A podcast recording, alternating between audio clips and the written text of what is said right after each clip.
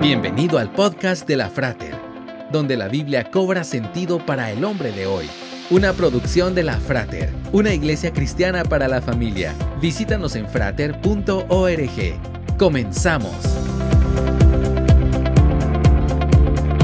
Paavo Nurmi, el legendario corredor de fondo finlandés, solía usar un cronómetro en las competencias para administrar su ritmo y energía en 1928, durante una eliminatoria de la carrera de obstáculos de 3.000 metros, cayó en un foso y soltó el aparato.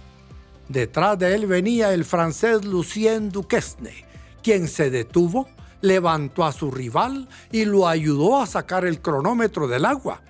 En vez de tomar la delantera, Nurmi corrió el resto de la competencia junto a Duquesne. En la línea de meta le ofreció al francés que cruzara primero, ayudándolo así a clasificar a la final. La reciprocidad es una forma de compromiso que inspira relaciones de respeto y construcción mutua.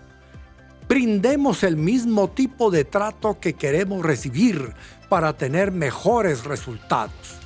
La Biblia nos manda a no pagar a nadie mal por mal sino a procurar hacer lo bueno delante de todos, si es posible y en cuanto dependa de nosotros, vivamos en paz con todos. Esperamos que este podcast haya sido de edificación para tu vida. Te esperamos en los servicios presenciales. Para más información visita frater.org. Hasta pronto